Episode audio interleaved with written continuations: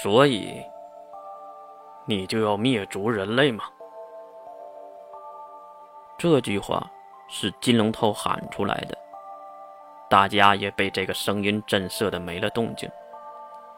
金龙头其实也知道这样喊没有任何的意义，可是如今月的背叛，不愤怒是不可能的。就在这个时候，门被推开，刚才出去的蓝雪玲回来了。金龙头马上上前询问：“怎么样？”老爷说：“他的对策失效了。”小姐说：“他在努力想办法。”如此的回答，彻底的让金龙头失望，说明父亲和姐姐那边已经是束手无策。其实大家都知道，如果月要一意孤行，谁都拦不住的。但是金龙头不明白。如果全灭人类，就算是自己的母亲柴月也会跟着失亡。难道月有其他的想法吗？这时他想到了明组织。如果给明组织的好处是释放西马游一，那就是和月的灭世冲突了。西马游一出来也是死啊！脑中突然一道灵光闪过，金龙头发现了其中的不协调。他看向了不慌不忙的韩信。你是谁？这个问题让大家都懵了，所有的目光都是先看金龙头，再看韩信，大家都没懂这金龙头是什么意思。无论长相还是能力波动，怎么看都是那个韩信，那个印象，那个霸王，怎么可能错呢？可是再仔细的观看。世门最先发现了问题，那就是这个韩信，他两只眼睛是不同颜色的，一个是黑白相间，奇怪的阴阳状态，一个是带着蓝色六芒星的奇怪瞳孔。由于这孩子的眼睛特别大，大家也看得很是清楚。金先生，你什么意思啊？世门虽然看出了不同。但是也不能就认定这个不是韩信。但是有一个办法，大家都忘了。金龙头急忙回头看向蓝雪玲，并指向韩信问了一句：“他是谁？”没得到答案，韩信笑了起来，两眼放射光芒，一个释放规则之力，一个释放空间和时间能力。三股最强大的力量，还伴随着神力笼罩，金色的光芒也是洒满屋内。其实已经不用蓝雪玲说答案了，大家都已经猜到来者何人。就看到长大版本的杀生石半跪于地，并轻声的叫了一句：“小主人。”这声“小主人”让四门的大脑差点短路，因为平时杀生石叫月可是小主的。很少叫小主人，或者几乎就没叫过。可是除了世门，其他人当然知道为了什么。再加上此时蓝雪玲也给出了答案，他是西卡里。听到自己的名字，马上收回了全部的力量，并平稳落地。刚才还凶狠的脸上，马上浮现出了活泼的笑意。关灵姑姑一把扑向关灵。然后和他抱在一起，这个场面的突变让关灵的嘴都关不上了，主要是太惊愕了。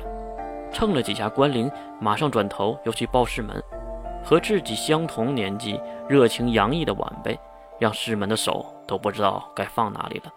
当然，在扑向水兵的时候，被水兵躲了过去。西卡里做了一个鬼脸，又继续蹂躏那边没有脾气的蓝雪玲，而且蓝雪玲好像也很亲近他的样子。没有任何的反抗，最后遭罪的就是蓝田慧了。两个蓝家的女孩被西卡里又是亲又是舔的，谁也没想到这个小丫头竟然会如此的开放。了解了眼前的人就是西卡里，师门也是松了一口气。唉，原来你就是西卡里呀！你和你母亲长得也太像了。话说你刚才是在开玩笑吗？真是的。大伯，我可是被你吓坏了。世门的话没引起任何一个人的共鸣，因为金龙头刚才已经确认了那些事儿是真的。世门竟然忘了吗？一脸天真的希卡里也是带着活泼开朗的笑容回答了他：“师门大伯，我刚才说的都是真的呀，所以我才来报信呐。明主直真的背叛了你们，投靠了爸爸，并且爸爸还要灭世啊！”哈，这下好了，四门的嘴也闭不上了。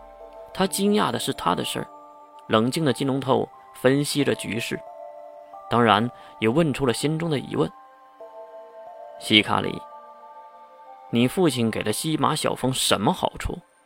比释放他父亲还大的好处是什么呀？”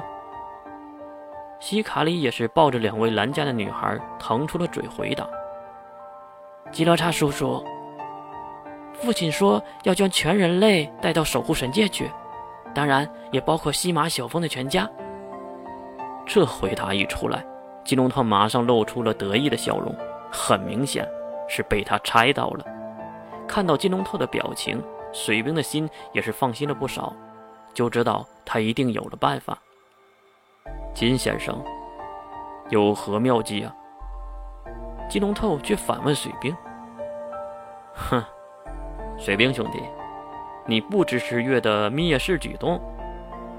水兵点了点头：“你我都是聪明人。”我虽然爱着月，支持着月，但是不代表我会同意让月与我们同归于尽。如果还有月的喜爱的人跟着月一起存活，让月过上幸福的日子，我愿意牺牲我和全人类。如果只是单纯的毁灭人类种族，这就不是我认识的那个月能干出来的事儿，因为他爱自己的母亲。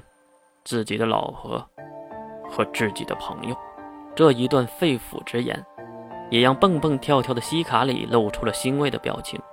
可能是为了自己的父亲骄傲，能交到如此真心的朋友。他们真的太了解自己的父亲了。所以，金先生有何妙计呢？再次的询问，大家都看向了金龙头。他也是学水兵点点头，面带微笑，那种得意招牌的微笑。